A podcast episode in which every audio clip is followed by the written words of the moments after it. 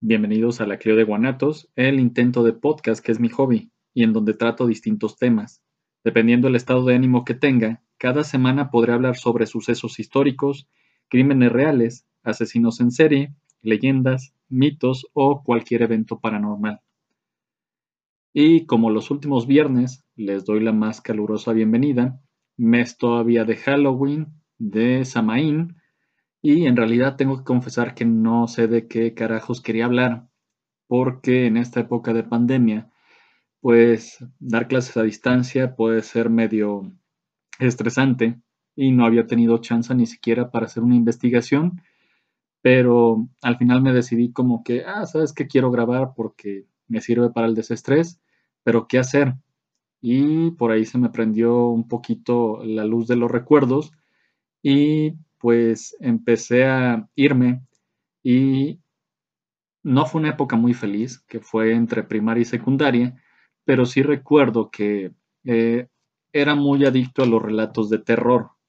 Eh, nunca he sido muy bueno porque tengo un gran defecto para todas las cuestiones de terror y es que soy, ¿cómo ponerlo con palabras elegantes? Eh, soy miedoso para estas cuestiones de terror y sobre todo como ha tenido buena imaginación desde pequeño, eh, eso de estar, este, pues, mentalizando bien lo que decían los autores y me sacaba unos sustos. Eh, actualmente casi, casi no la consumo, soy más de otras ondas tipo Harry Potter, Señor de los Anillos, textos históricos, pero mis primeros acercamientos fueron con eh, todos estos autores que eran muy buenos, o yo recuerdo que eran muy buenos de la editorial Selector, que tenían una amplia gama de, de Castillo de Terror, creo que se, que se llamaba la serie, y del último que recuerdo, aparte del idiota de Carlos Trejo, que eso fue obligación este, en la secundaria, porque nada más te daban a elegir entre Carlos Cuauhtémoc Sánchez o el biker. Eh, recuerdo que también cuando en literatura te obligaban, te ponían un montón de libros, entre comillas, porque eran nada más apuntes para estudiantes, y yo me fui sobre el que tuviera la portada un poquito menos deprimente y que me atrajo la atención fue una donde venía un tipo perro Doberman eh, con espuma en la boca y el título decía Horacio Quiroga. Eso fue lo único. Y pues ahí ya descubrí unos cuentos que me llamaron la atención, que eran medio raros, eran de terror, pero en realidad no eran tanto de fantasmas, sino eran cuestiones de la vida cotidiana. Y pues obviamente el que más me quedó grabado fue el del perro rabioso. Eh, Horacio Quiroga fue un autor uruguayo, nacido en 1878, va a fallecer en 1937 y que sus cuentos van a ser de los más famosos en Latinoamérica. Eh, va a haber varios libros, obviamente, que él escribió. Eh, si no me equivoco, el del perro rabioso viene en Cuentos de la Selva, pero yo creo que su obra de recopilación más, más famosa que la mayor parte del mundo que lo ubica él, pues son los de Cuentos de Amor, de Locura y de Muerte. Y entonces, ya después de todo este intrechorero, pues eh, voy a compartirles los cuentos que más me fascinaron de este señor. Espero que lo disfruten. Un saludote a los que vayan a estar en el estreno del video, también a los que me vayan a hacer el favor de escucharme en el diferido. Sé que no soy Juan Ferrar en la voz, trataré de hacerlo lo mejor que pueda. Y pues ya saben que las trabas son de huevo, son de ley, no, no estaría a gusto si no se me trabara la lengua. Entonces, pues comenzamos. El almohadón de pluma. Su luna de miel fue un largo escalofrío rubia, angelical y tímida, el carácter duro de su marido heló sus soñadas niñerías de novia. Ella lo quería mucho, sin embargo, aunque a veces con un ligero estremecimiento cuando volviendo de noche juntos por la calle, echaba una furtiva mirada a la alta estatura de Jordán, mudo desde hacía una hora. Él, por su parte, la amaba profundamente sin darlo a conocer. Durante tres meses, se habían casado en abril, vivieron una dicha especial. Sin duda hubiera ella deseado menos severidad en ese rígido cielo de amor, más expansiva e incauta ternura, pero el impasible semblante de su marido la contenía siempre. La casa en que vivían influía no poco en su estremecimiento. La blancura del patio silencioso, frisos, columnas y estatuas de mármol, producía una otoñal impresión de palacio encantado. Dentro, el brillo glacial del estuco, sin el más leve rasguño en las altas paredes, afirmaba aquella sensación de desapacible frío. Al cruzar de una pieza a otra, los pasos hallaban eco en toda la casa, como si un largo abandono hubiera sensibilizado su resonancia.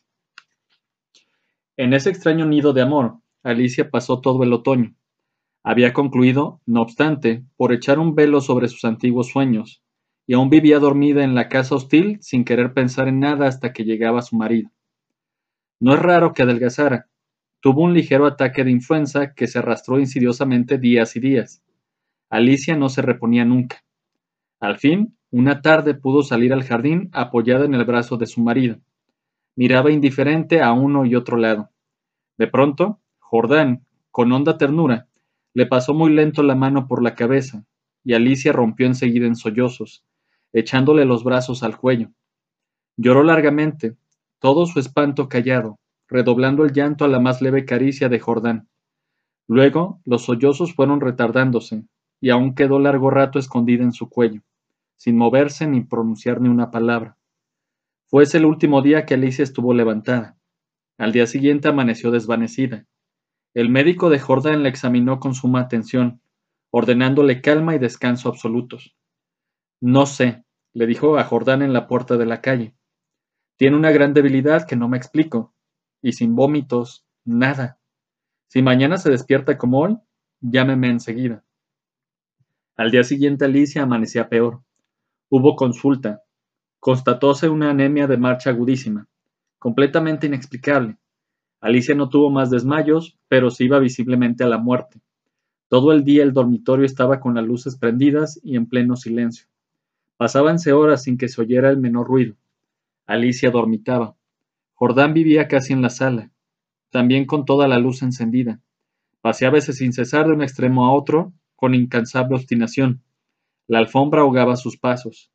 A ratos entraba en el dormitorio y proseguía su mudo vaivén a lo largo de la cama, deteniéndose un instante en cada extremo a mirar a su mujer. Pronto Alicia comenzó a tener alucinaciones, confusas y flotantes al principio, y que descendieron luego a ras del suelo. La joven, con los ojos desmesuradamente abiertos, no hacía sino mirar la alfombra a uno y otro lado del respaldo de la cama. Una noche quedó de repente con los ojos fijos. Al rato abrió la boca para gritar y sus narices y labios se perlaron de sudor. Jordán, Jordán, clamó rígida de espanto sin dejar de mirar la alfombra. Jordán corrió al dormitorio y al verlo aparecer Alicia lanzó un alarido de horror. Soy yo, Alicia, soy yo. Alicia lo miró con extravío, miró la alfombra, volvió a mirarlo, y después de largo rato de estupefacta confrontación, volvió en sí. Sonrió y tomó entre las suyas la mano de su marido, acariciándola por media hora temblando. Entre sus alucinaciones más porfiadas, hubo un antropoide apoyado en la alfombra sobre los dedos, que tenía fijos en ella los ojos. Los médicos volvieron inútilmente. Había allí delante de ellos una vida que se acababa, desangrándose día a día, hora a hora, sin saber absolutamente cómo. En la última consulta, Alicia yacía en estupor mientras ellos la pulsaban, pasándose de uno a otro las muñecas inerte. La observaron largo rato en silencio y siguieron al comedor. Se encogió de hombros desalentado el médico de cabecera. Es un caso inexplicable. Poco hay que hacer. Solo eso me faltaba, resopló Jordán y tamborileó bruscamente sobre la mesa. Alicia fue extinguiéndose en su delirio de anemia, agravado de tarde, pero que remitía siempre en las primeras horas. Durante el día no avanzaba su enfermedad, pero cada mañana amanecía lívida, en sincope casi. Parecía que únicamente de noche se le fuera la vida en nuevas oleadas de sangre. Tenía siempre al despertar la sensación de estar desplomada en la cama con un millón de kilos de encima. Desde el tercer día este hundimiento no la abandonó más. Apenas podía mover la cabeza. No quiso que le tocaran la cama, ni aun que le arreglaran el almohadón. Sus terrores crepusculares avanzaban ahora en forma de monstruos que se arrastraban hasta la cama y trepaban dificultosamente por la colcha. Perdió luego el conocimiento. Los dos días finales deliró sin cesar a media voz. Las luces continuaban fúnebremente encendidas en el dormitorio y la sala. En el silencio agónico de la casa no se oía más que el delirio monótono que salía de la cama y el sordo retumbo de los eternos pasos de Jordán. Alicia murió, por fin. La sirvienta, cuando entró después a deshacer la cama, sola ya, miró un rato extrañada el almohadón. Señor, llamó a Jordán en voz baja. En el almohadón hay manchas que parecen de sangre.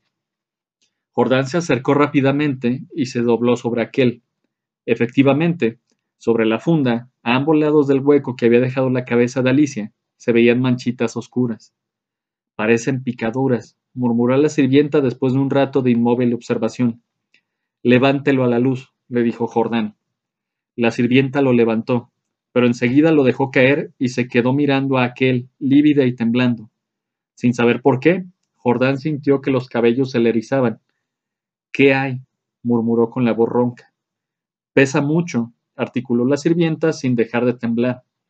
Jordán lo levantó. Pesaba extraordinariamente. Salieron con él y sobre la mesa del comedor Jordán cortó funda y envoltura de un tajo. Las plumas superiores volaron y la sirvienta dio un grito de horror con toda la boca abierta, llevándose las manos crispadas a los bandos.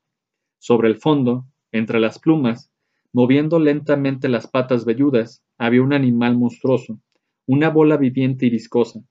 Estaba tan hinchado que apenas se le pronunciaba la boca. Noche a noche, desde que Alicia había caído en cama, había aplicado sigilosamente su boca, su trompa, mejor dicho, a las sienes de aquella, chupándole la sangre. La picadura era casi imperceptible. La remoción diaria del almohadón sin duda había impedido al principio su desarrollo, pero desde que la joven no pudo moverse, la succión fue vertiginosa. En cinco días, en cinco noches, había el monstruo vaciado a Alicia. Estos parásitos de las aves, diminutos en el medio habitual, llegan a adquirir en ciertas condiciones proporciones enormes. La sangre humana parece serles particularmente favorable, y no es raro hallarlos en los almohadones de plumas.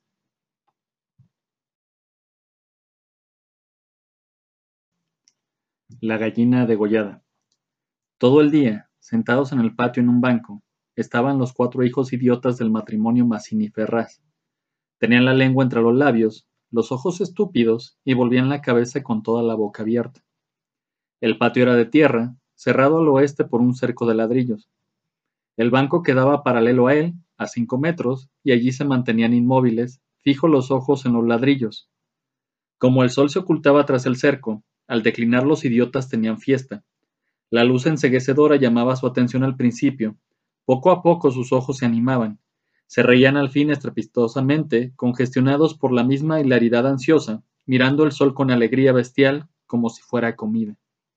Otras veces, alineados en el banco, zumbaban horas enteras, imitando al tranvía eléctrico. Los ruidos fuertes sacudían a sí mismos su inercia y corrían entonces alrededor del patio, mordiéndose la lengua y mugiendo. Pero casi siempre estaban apagados en un sombrío letargo de idiotismo, y pasaban todo el día sentados en su banco, con las piernas colgantes y quietas, empapando de glutinosa saliva el pantalón. El mayor tenía doce años y el menor ocho. En todo su aspecto sucio y desvalido se notaba la falta absoluta de cuidado maternal. Esos cuatro idiotas, sin embargo, habían sido un día el encanto de sus padres. A los tres meses de casados, Mazzini y Berta orientaron su estrecho amor de marido y mujer, y mujer y marido, hacia un porvenir mucho más vital un hijo. Qué mayor dicha para dos enamorados que esa honrada consagración de su cariño, libertado ya del vil egoísmo de un mutuo amor sin fin ninguno y, lo que es peor para el amor mismo, sin esperanzas posibles de renovación? Así lo sintieron Mazzini y Berta, y cuando el hijo llegó, a los catorce meses de matrimonio, creyeron cumplida su felicidad. La criatura creció, bella y radiante, hasta que tuvo año y medio, pero en el vigésimo mes sacudieronlo una noche convulsiones terribles, y a la mañana siguiente no conocía más a sus padres. El médico lo examinó con esa atención profesional que está visiblemente buscando la causa del mal en las enfermedades de los padres. Después de algunos días, los miembros paralizados de la criatura recobraron el movimiento, pero la inteligencia, el alma, aun el instinto, se habían ido del todo. Había quedado profundamente idiota, baboso, colgante, muerto para siempre sobre las rodillas de su madre. Hijo, mi hijo querido, sollozaba ésta sobre aquella espantosa ruina de su primogénito. El padre, desolado, acompañó al médico afuera. A usted se le puede decir, creo que es un caso perdido. Podrá mejorar, educarse en todo lo que le permita su idiotismo, pero no más allá. Sí, eh, sí, asentía Mazzini, pero dígame, Usted cree que es herencia que, en cuanto a la herencia paterna, ya le dije lo que creí cuando vi a su hijo. Respecto de la madre, hay ahí un pulmón que no sopla bien, no veo nada más, pero hay un soplo un poco rudo. Hágale examinar detenidamente. Con el alma destrozada de remordimiento, Mazzini redobló el amor a su hijo, el pequeño idiota que pagaba los excesos del abuelo. Tuvo asimismo que consolar, sostener sin tregua a Berta, herida en lo más profundo por aquel fracaso de su joven maternidad. Como es natural, el matrimonio puso todo su amor en la esperanza de otro hijo. Nació éste, y su salud y limpidez de risa reencendieron el porvenir extinguido. Pero a los dieciocho meses las convulsiones del primogénito se repetían, y al día siguiente el segundo hijo amanecía idiota. Esta vez los padres cayeron en honda desesperación. Luego su sangre, su amor estaban malditos, su amor sobre todo, 28 años él, 22 ella, y toda su apasionada ternura no alcanzaba a crear un átomo de vida normal. Ya no pedían más belleza e inteligencia como en el primogénito, pero un hijo, un hijo como todos. Del segundo desastre brotaron nuevas llamaradas de dolorido amor, un loco anhelo de redimir de una vez para siempre la santidad de su ternura. Sobrevinieron mellizos, y punto por punto repitióse el proceso de los dos mayores. Mas, por encima de su inmensa amargura, quedaba Mazzini y Berta gran compasión por sus cuatro hijos. Hubo que arrancar del limbo, de la más honda animalidad, no ya sus almas, sino el instinto mismo abolido. No sabían deglutir, cambiar de sitio, ni aun sentarse. Aprendieron al fin a caminar, pero chocaban contra todo, por no darse cuenta de los obstáculos. Cuando lo lavaban mugían hasta inyectarse de sangre el rostro. Animábanse solo al comer, o cuando veían colores brillantes o oían truenos. Se reían entonces, echando afuera la lengua y ríos de baba, radiantes de frenesí bestial. Tenían, en cambio, cierta facultad imitativa, pero no se pudo obtener nada más.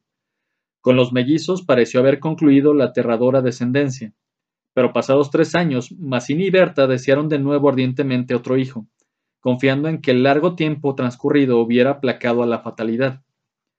No satisfacían sus esperanzas, y en ese ardiente anhelo que se exasperaba en razón de su infructuosidad, los esposos se agriaron.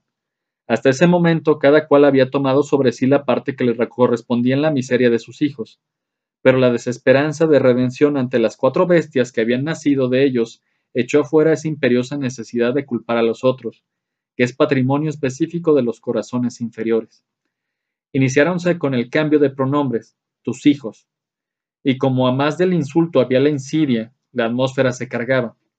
Me parece, díjole una noche Mazzini, que acababa de entrar y se lavaba las manos, que podrías tener más limpios a los muchachos.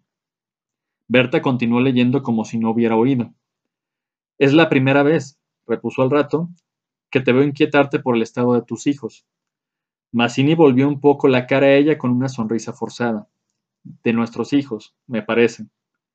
Bueno, de nuestros hijos. ¿Te gusta así? Alzó ella los ojos. Esta vez Mazzini se expresó claramente. Creo que no vas a decir que yo tenga la culpa, ¿no?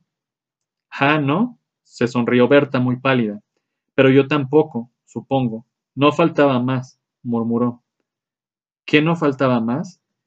Que si alguien tiene la culpa no soy yo. Entiéndelo bien.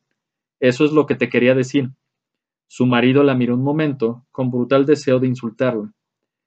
Dejemos, articuló al fin, secándose las manos. Como quieras. Pero si quieres decir. Berta. Como quieras. Este fue el primer choque, y le sucedieron otros. Pero en las inevitables reconciliaciones, sus almas se unían con doble arrebato y ansia de otro hijo. Nació así una niña. Mazzini y Berta vivieron dos años con la angustia flor de alma, esperando siempre otro desastre. Nada acaeció, sin embargo, y los padres pusieron en su hija toda su complacencia, que la pequeña llevaba a los más extremos límites del mimo y la mala crianza. Si aún en los últimos tiempos Berta cuidaba siempre de sus hijos, al nacer Bertita olvidóse casi del todo de los otros. Su solo recuerdo la horrorizaba, como algo atroz que lo hubieran obligado a cometer. A Mazzini, bien que en menor grado, pasábale lo mismo. No por eso la paz había llegado a sus almas, la menor indisposición de su hija echaba ahora afuera, con el terror de perderla, los rencores por su descendencia podrida. Habían acumulado hiel sobrado tiempo para que la víscera no quedara distendida, y al menor contacto el veneno se vertía fuera. Desde el primer disgusto emponzoñado habíanse perdido el respeto, y si hay algo al que el hombre se siente arrastrado con fruición, es cuando ya se comenzó a humillar del todo a una persona. Antes se contenían por la muta falta de éxito. Ahora que éste había llegado, cada cual, atribuyéndoselo a él mismo, sentía mayor la infamia de los cuatro engendros que el otro habíale forzado a crear. Con estos sentimientos, no hubo ya para los cuatro hijos mayores afecto posible. La sirvienta los vestía, les daba de comer, los acostaba, con grosera brutalidad. No los lavaban casi nunca. Pasaban casi todo el día sentados frente al cerco, abandonados de toda remota caricia. De este modo Bertita cumplió cuatro años, y esa noche, resultado de las golosinas que sus padres eran incapaces de negarle, la criatura tuvo algún escalofrío y fiebre, y el temor de verla morir o quedar idiota tornó a reabrir la eterna llaga. Hacía tres horas que no hablaban, y, como casi siempre, los fuertes pasos de Mazzini fueron el motivo ocasional. Mi Dios, ¿no puedes caminar más despacio? ¿Cuántas veces? Bueno, es que me olvido, se acabó, no lo hago a propósito. Ella se sonrió desdeñosa. No, no te creo tanto.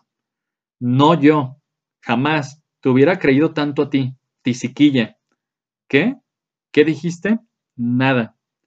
Sí, te oí algo. Mira, no sé lo que dijiste, pero te juro que prefiero cualquier cosa a tener un padre como el que, el que has tenido tú. Mazzini se puso pálido. Al fin, murmuró con los dientes apretados. Al fin, víbora, has dicho lo que querías. Sí, víbora sí, pero yo he tenido padres sanos. ¿Oyes? Sanos. Mi padre no ha muerto de delirio. Yo hubiera tenido hijos como los de todo el mundo, esos son hijos tuyos, los cuatro tuyos. Mazzini explotó a su vez. Víbora tísica. Eso es lo que te dije, lo que te quiero decir. Pregúntale, pregúntale al médico quién tiene la mayor culpa de la meningitis de tus hijos, mi padre o tu pulmón picado, víbora. Continuaron cada vez con mayor violencia, hasta que un gemido de Bertita selló instantáneamente sus bocas. A la una de la mañana la ligera indigestión había desaparecido, y como pasa fatalmente con todos los matrimonios jóvenes que se han amado intensamente, una vez siquiera la reconciliación llegó, tanto más efusiva cuanto infames fueran los agravios. Amaneció un espléndido día, y mientras Berta se levantaba escupió sangre. Las emociones y mala noche pasada tenían, sin duda, gran culpa. Mazzini la retuvo abrazada largo rato, y ella lloró desesperadamente, pero sin que ninguno se atreviera a decir palabra. A las diez decidieron salir, después de almorzar. Como apenas tenían tiempo, ordenaron a la sirvienta que matara una gallina. El día radiante había arrancado a los idiotas de su banco, de modo que mientras la sirvienta degollaba en la cocina al animal, desangrándolo con parsimonía, Berta había aprendido de su madre este buen modo de conservar fresca la carne. Aquella creyó sentir algo como respiración tras ella. Volvióse, y vio a los cuatro idiotas con los hombros pegados uno a otro, mirando estupefactos la operación. Rojo, rojo. Señora, los niños están aquí, en la cocina. Berta llegó, no quería que jamás pisaran allí, y ni aun en esas horas de pleno perdón, olvido y felicidad reconquistada, podía evitarse esa horrible visión. Porque naturalmente, cuanto más intenso eran los raptos de amor a su marido e hija, más irritado era su humor con los monstruos, que salgan, María. Échelos, échelos, le digo. Los cuatro pobres bestias, sacudidas, brutalmente empujadas, fueron a dar a su banco. Después de almorzar, salieron todos. La sirviente fue a Buenos Aires y el matrimonio a pasear por las quintas. Al bajar el sol volvieron, pero Berta quiso saludar un momento a sus vecinas de enfrente. Su hija escapóse enseguida a casa. Entretanto, los idiotas no se habían movido en todo el día de su banco. El sol había traspuesto ya el cerco, comenzaba a hundirse, y ellos continuaban mirando los ladrillos más inertes que nunca. De pronto, algo se interpuso entre su mirada y el cerco. Su hermana, cansada de cinco horas paternales, quería observar por su cuenta. Detenida al pie del cerco, miraba pensativa la cresta. Quería trepar, eso no ofrecía duda. Al fin decidióse por una silla sin fondo, pero aún no alcanzaba. Recurrió entonces a un cajón de queroseno, y su instinto topográfico hízole colocar vertical el mueble, con lo cual triunfó. Los cuatro idiotas, la mirada indiferente, vieron cómo su hermana lograba pacientemente dominar el equilibrio, y como en puntas de pie apoyaba la garganta sobre la cresta del cerco, entre sus manos tirantes. Vieronla mirar a todos lados y buscar apoyo con el pie para alzarse más. Pero la mirada de los idiotas se había animado. Una misma luz insistente estaba fija en sus pupilas. No apartaban los ojos de su hermana, mientras creciente sensación de gula bestial iba cambiando cada línea de sus rostros. Lentamente avanzaron hacia el cerco. La pequeña, que habiendo logrado calzar el pie, iba ya a montar a horcajadas y a caerse seguramente del otro lado, sintióse cogida de una pierna. Debajo de ella, los ocho ojos clavados en los suyos le dieron miedo. Soltame, déjame, gritó sacudiendo la pierna, pero fue atraída. Mamá, ay mamá, mamá, papá, lloró imperiosamente.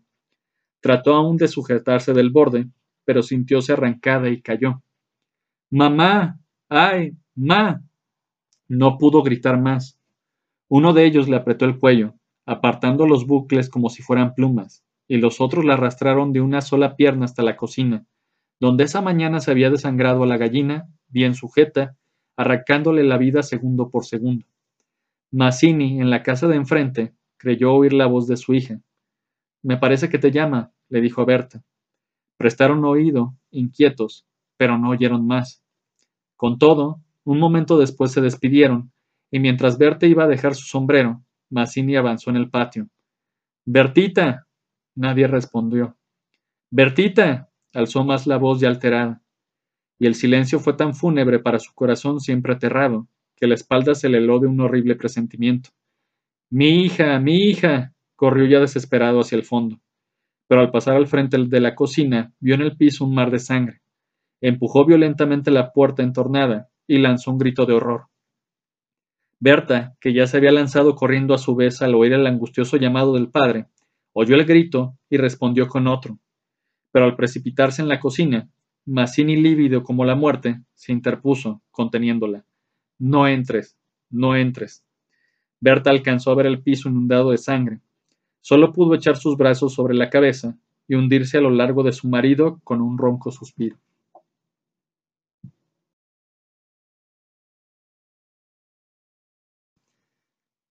El perro rabioso. El 20 de marzo de este año, los vecinos de un pueblo del Chaco santafesino persiguieron a un hombre rabioso que, en pos de descargar su escopeta contra su mujer, mató de un tiro a un peón que cruzaba delante de él. Los vecinos, armados, lo rastrearon en el monte como una fiera, hallándolo por fin trepado en un árbol, con su escopeta aún y aullando de un modo horrible. Viéronse en la necesidad de matarlo de un tiro. Marzo 9. Hoy hace treinta y nueve días, hora por hora, que el perro rabioso entró de noche en nuestro cuarto. Si un recuerdo ha de perdurar en mi memoria, es el de las dos horas que siguieron a aquel momento. La casa no tenía puertas, sino en la pieza que habitaba mamá, pues como había dado desde el principio en tener miedo, no hice otra cosa, en los primeros días de su urgente instalación, que a cerrar tablas para las puertas y ventanas de su cuarto. En el nuestro, y a la espera de mayor desahogo de trabajo, mi mujer se había contentado, verdad que bajo un poco de presión de mi parte, con magníficas puertas de arpillera. Como estábamos en verano, este detalle de riguroso ornamento no dañaba nuestra salud ni nuestro miedo. Por una de estas arpilleras, la cual da al corredor central, fue por donde entró y me mordió el perro rabioso. Yo no sé si el alarido de un epiléptico da a los demás la sensación de clamor bestial y fuera de toda humanidad que me produce a mí pero estoy seguro que el aullido de un perro rabioso, que se obstina de noche alrededor de nuestra casa, provocará en todo la misma fúnebre angustia. Es un grito corto, estrangulado, de agonía como si el animal boqueara ya, y todo el empapado en cuanto de lúgubre sugiere un animal rabioso. Era un perro negro, grande, con las orejas cortadas, y para mayor contrariedad, desde que llegáramos no había hecho más que llover. El monte cerrado por el agua, las tardes rápidas y tristísimas, apenas salíamos de casa, mientras la desolación del campo, en un temporal sin tregua, había ensombrecido el exceso del espíritu de mamá. Con esto, los perros rabiosos. Una mañana el peón nos dijo que por su casa había andado uno la noche anterior y que había mordido al suyo. Dos noches antes, un perro barcino había aullado feo en el monte. Había muchos, según él. Mi mujer y yo no dimos mayor importancia al asunto, pero no así mamá, que comenzó a hallar terriblemente desamparada nuestra casa a medio hacer. A cada momento salía al corredor para mirar el camino. Sin embargo, cuando nuestro chico volvió esa mañana del pueblo, confirmó aquello. Había explotado una fulminante epidemia de rabia. Una hora antes acababa de perseguir a un perro en el pueblo. Un peón había tenido tiempo de asestarle un machetazo en la oreja, y el animal, al trote, el hocico en tierra y el rabo entre las patas delanteras, había cruzado por nuestro camino, mordiendo a un potrillo y a un chancho que hallaba en el trayecto. Más noticias aún. En la chacra vecina a la nuestra, y esa misma madrugada, otro perro había tratado inútilmente de saltar el corral de las vacas. Un inmenso perro flaco había corrido a un muchacho a caballo por la picada del puerto viejo. Todavía de tarde se sentía dentro del monte el aullido agónico del perro. Como dato final, a las nueve llegaron al galope dos agentes a darnos la afiliación de los perros rabiosos vistos y a recomendarnos sumo cuidado. Había de sobra para que mamá perdiera el resto del valor que le quedaba. Aunque de una serenidad a toda prueba, tiene terror a los perros rabiosos, a causa de cierta cosa horrible que presenció en su niñez. Sus nervios, ya enfermos por el cielo constante, encapotado y lluvioso, provocaronle verdaderas alucinaciones de perros que entraban al trote por la portrera. Había un motivo real para este temor. Aquí, como en todas partes donde la gente pobre tiene muchos más perros de los que puede mantener, las casas son todas las noches merodeadas por perros hambrientos, al que los peligros del oficio, o un tiro o una mala pedrada, han dado verdadero proceder de fieras. Avanzan al paso, agachados, los músculos flojos. No se siente jamás su marcha. Roban, si la palabra tiene sentido aquí, cuanto le exige su atroz hambre. Al menor rumor, no oyen porque eso haría ruido, sino que se alejan al paso, doblando las patas. Al llegar al pasto se agazapan y esperan así tranquilamente media hora o una hora para avanzar de nuevo. De aquí la ansiedad de mamá, pues siendo nuestra casa una de las tantas merodeadas, estábamos desde luego amenazados por la visita de los perros rabiosos que recordarían el camino nocturno. En efecto, esa misma tarde, mientras mamá, un poco olvidada, Iba caminando despacio hacia la portera, oí su grito. Federico, un perro rabioso. Un perro barcino, con el lomo arqueado, avanzaba al trote en ciega línea recta. Al verme llegar se detuvo, erizando el lomo. Retrocedí sin volver el cuerpo para ir a buscar la escopeta, pero el animal se fue. Recorrí inútilmente el camino, sin volverlo a hallar. Pasaron dos días. El campo continuaba desolado de lluvia y tristeza mientras el número de perros rabiosos aumentaba. Como no se podía exponer a los chicos a un terrible tropiezo en los caminos infestados, la escuela cerró, y la carretera, ya sin tráfico, privada de este modo de la bulla escolar que animaba su soledad a las siete y a las doce, adquirió lúgubre silencio. Mamá no se atrevía a dar un paso fuera del patio. Al menor ladrido miraba sobresaltada hacia la portera, y apenas anochecía, veía avanzar por entre el pasto ojos fosforescentes, Concluida la cena se encerraba en su cuarto, el oído atento al más hipotético aullido. Hasta que la tercera noche me desperté, muy tarde ya. Tenía la impresión de haber oído un grito, pero no podía precisar la sensación. Esperé un rato, y de pronto un aullido corto, metálico, de atroz sufrimiento, tembló bajo el corredor. Federico, oí la voz traspasada de emoción de mamá. ¿Sentiste? Sí, respondí, deslizándome de la cama pero ella oyó el ruido. Por Dios, es un perro rabioso. Federico, no salgas, por Dios. Juana, dile a tu marido que no salga, clamó desesperada, dirigiéndose a mi mujer. Otro aullido explotó, esta vez en el corredor central, delante de la puerta. Una finísima lluvia de escalofríos me valló en la médula hasta la cintura. No creo que haya nada más profundamente lúgubre que un aullido de perro rabioso a esa hora. Subía tras él la voz desesperada de mamá. Federico, va a entrar a tu cuarto. No salgas, mi Dios, no salgas. Juana, dile a tu marido. Federico, se cogió mi mujer a mi brazo. Pero la situación podía tornarse muy crítica si esperaba que el animal entrara y encendiendo la lámpara descolgué la escopeta. Levanté de lado la arpillera de la puerta y no vi más que el negro triángulo de la profunda niebla de afuera. Tuve apenas tiempo de avanzar una pierna cuando sentía que algo firme y tibio me rozaba el muslo. El perro rabioso se entraba en nuestro cuarto. Le eché violentamente atrás de la cabeza un golpe con la rodilla y súbitamente me lanzó un mordisco que falló, en un claro golpe de dientes, pero un instante después sentía un dolor agudo. Ni mi mujer ni mi madre se dieron cuenta de que me había mordido. Federico, ¿qué fue eso? gritó mamá que había oído mi detención ante la dentellada al aire. Nada, quería entrar. Oh, de nuevo, y esta vez detrás del cuarto de mamá, el fatídico aullido explotó. Federico, está rabioso. No salgas, clamó enloquecida, sintiendo al animal tras la pared de madera a un metro de ella. Hay cosas absurdas que tienen toda la apariencia de un legítimo razonamiento. Salí afuera con la lámpara en una mano y la escopeta en la otra, exactamente como para buscar a una rata aterrorizada, que me daba perfecta holgura para colocar la luz en el suelo y matarla en el extremo de un horcón. Recorrí los corredores, no sé un rumor, pero dentro de las piezas me seguía la tremenda angustia de mamá y mi mujer que esperaban el estampido. El perro se había ido. Federico, exclamó mamá al sentirme volver por fin. ¿Se fue el perro? Creo que sí. No lo veo. Me parece haber oído un trote cuando salí. Sí, yo también sentí. Federico, ¿no estará en tu cuarto? No tiene puerta, mi Dios. Quédate adentro. Puede volver. En efecto, podía volver. Eran las dos y veinte de la mañana, y juro que fueron fuertes las dos horas que pasamos mi mujer y yo, con la luz prendida hasta que amaneció. Ella acostada, yo sentado en la cama, vigilando sin cesar la arpillera flotante. Antes me había curado. La mordedura era nítida, dos agujeros violetas que oprimí con todas mis fuerzas y lavé con pergamanto. Yo creía muy restrictivamente en la rabia del animal. Desde el día anterior se había empezado a envenenar perros y algo en la actitud abrumada del nuestro me prevenía en pro de la estrictina. Quedaban el fúnebre aullido y el mordisco, pero de todos modos me inclinaba a lo primero. De aquí, seguramente, mi relativo descuido con la herida. Llegó por fin el día. A las ocho y a cuatro cuadras de casa, un transeúnte mató de un tiro de revólver al perro negro que trotaba en inequívoco estado de rabia. Enseguida lo supimos, teniendo de mi parte que librar una verdadera batalla contra mamá y mi mujer por no bajar a Buenos Aires a darme inyecciones. La herida, franca, había sido bien oprimida y lavado con un mordiente lujo de permanganato.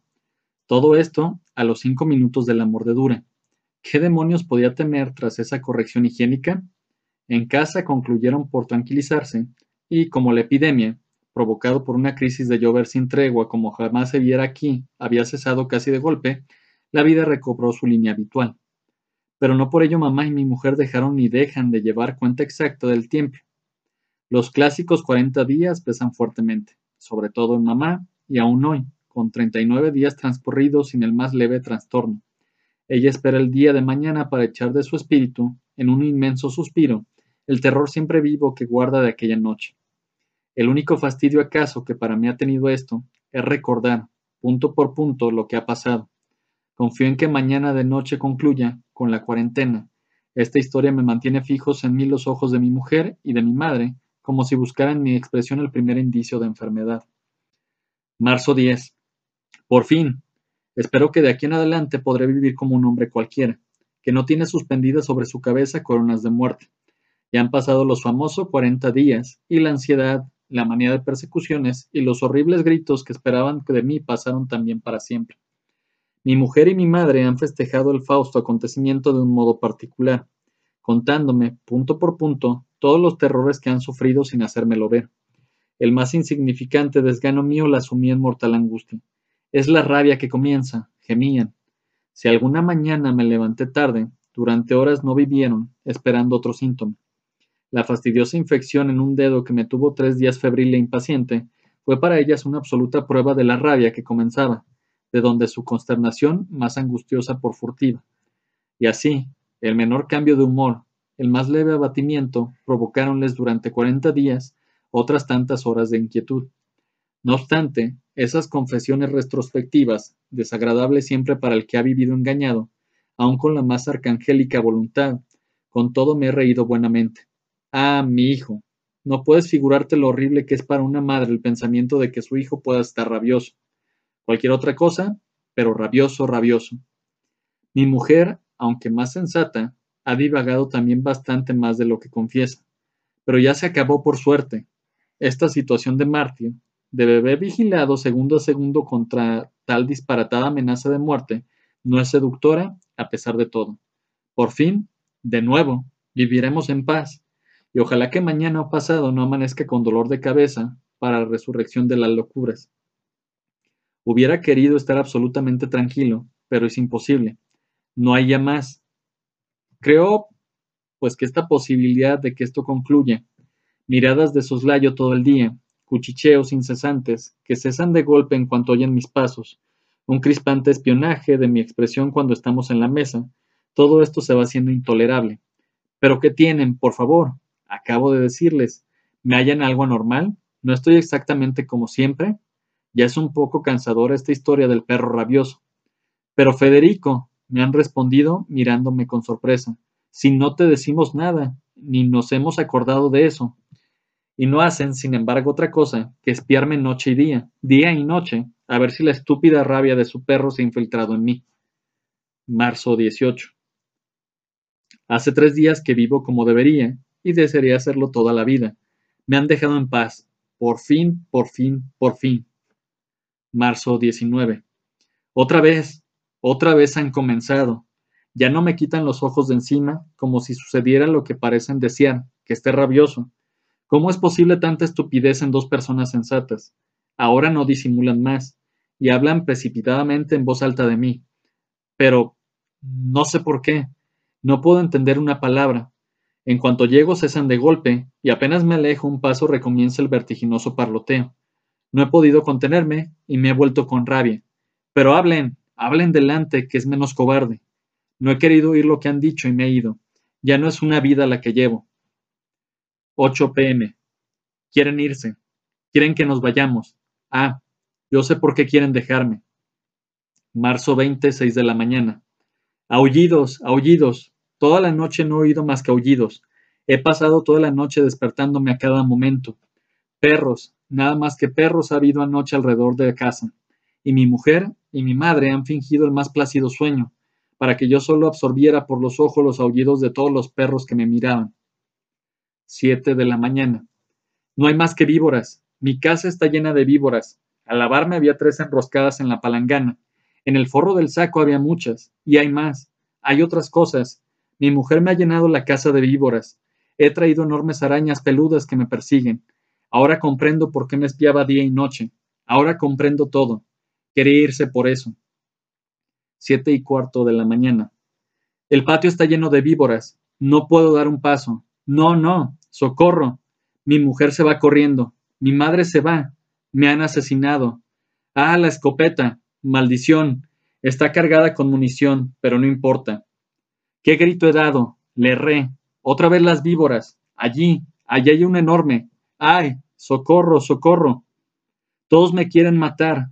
Las han mandado contra mí. Todas. El monte está lleno de arañas. Me han seguido desde casa.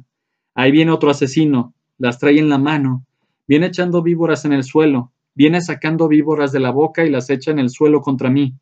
Ah, pero ese no vivirá mucho. Le pegué. Murió con todas las víboras. Las arañas. ¡Ay! ¡Socorro! Ahí vienen, vienen todos. Me buscan, me buscan. Han lanzado contra mí un millón de víboras. Todos las ponen en el suelo. Y yo no tengo más cartuchos. Me han visto. Uno me está apuntando. Y pues con esto llego al fin del programa. Muchísimas gracias por soportarme. Son cuentos bastante largos como se dieron cuenta.